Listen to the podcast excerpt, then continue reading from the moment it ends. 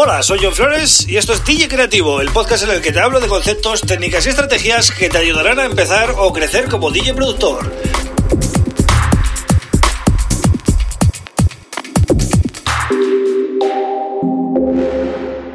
Hola, bienvenido, bienvenida a DJ Creativo. Mi nombre es John Flores y este es el episodio número 114 del podcast.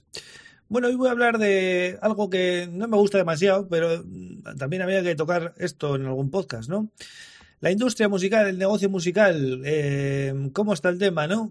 Pues está peor que nunca. Básicamente está peor que nunca, porque al final mm, veo que aquí todo el mundo monta plataformas, eh, Spotify, el otro, el de más allá, y resulta que el que hace la música, que es el artista, es el único que no cobra. Aquí cobran todos menos el artista, ¿no? Y son todo trabas, ¿no? Eh, mm, hemos visto hace poco, pues, como mm, DJ Pro, ¿no? La, la app está para DJs pues mm, desde julio pues tuvo que quitar ¿no? la opción de Spotify para que los DJs pudieran usarla. Parece que en cuanto algo puede ser un poquito beneficioso para unos pocos, pues hay que cortarlo. La última noticia que acabo de leer hace no mucho, pues que Facebook va a prohibir los streaming de DJs. Es decir, es más fácil que nunca hacer un streaming de DJ, pero resulta que no lo puedes hacer en ningún lado. En YouTube no, porque salta el copyright. En Facebook, pues tampoco te va a dejar.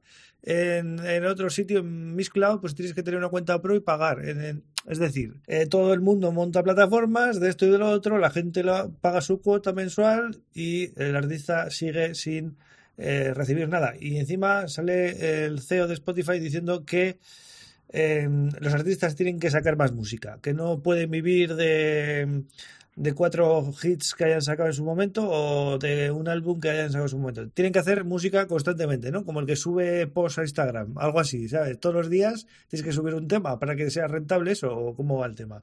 Entonces, eh, la verdad que no me gusta nada hablar de estas cosas porque ya veis que, me, que, no, no le veo lógica ni, ni sentido, ¿no? Y esto hablando de de los eh, streaming de DJs y de bueno el uso de mm, tecnología como Spotify para pinchar. Pero si ya entramos en el mundo de la producción, pues ya ni te cuento, ¿no? Entidades de gestión de derechos de autor, como puede ser SGAE o, o, o AIE, hasta hace no bueno, no sé cómo andar ahora porque ya es que paso, ya ni lo miro, ¿sabes? Soy socio y tal, pero ni lo miro. Pero hasta hace poco no contaban ni siquiera las descargas de música digital y supongo que el streaming tampoco. Entonces, al final, a la hora de repartir los derechos de autor, pues se los repartían pues como querían y como, bueno, como que ellos querían gestionar. De hecho, ya se ha visto, ¿no? Cómo ha ido todo, toda la gestión de derechos de autor en en España que ha sido un desastre, ¿no? Con escándalos muy, muy sonados. Y luego por otro lado está la gente, ¿no? La gente, el público, que es al final el que consume la música y está interesado en este tipo de plataformas, porque cada vez hay más suscriptores de pago en escuchar música, ¿no? Pero eh, bueno, escuchan lo que estas plataformas también les recomiendan. Eh, ellos dicen de manera inteligente, yo creo que es más intencionado que otra cosa, ¿vale? Por las grandes discográficas y es una manera de salvar el negocio para, para, para ellos. Yo, no sé si están todos metidos el bajo, pero vamos, no entiendo nada últimamente con el tema de las de tanto eh, énfasis ¿no? en cortar todos los streaming de DJs. Es que es increíble.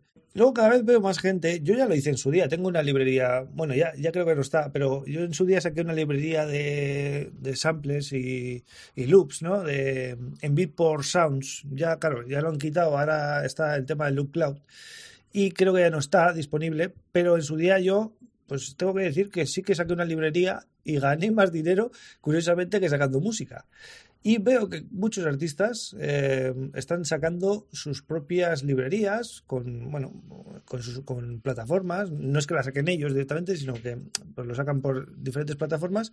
Y sí que me consta que es un negocio que por lo menos, eh, bueno, tiene, tiene su margen de beneficio quizás nos tenemos que dedicar todos a hacer librerías y que nadie haga música a este paso, ¿no? Entonces, bueno, quería reflexionar un poco sobre todo esto, tampoco hay que darle tantas vueltas, pero sí que es verdad que mm, no hay mucho motivo para ser optimista con todo esto, ¿no? Aquí todo el mundo gana dinero, menos el que hace la música.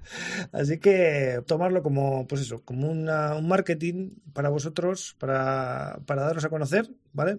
Sacar música, aunque no te dé dinero directo, pues sigue siendo eh, necesario, ¿no? Para, para que tú crezcas y luego, pues luego puedas cobrar dinerito, ¿no?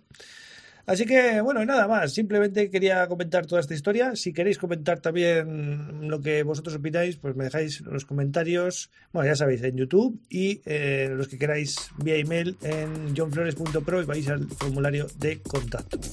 Gracias por estar ahí, como siempre, y yo vuelvo mañana con otro tema súper interesante. Un abrazo.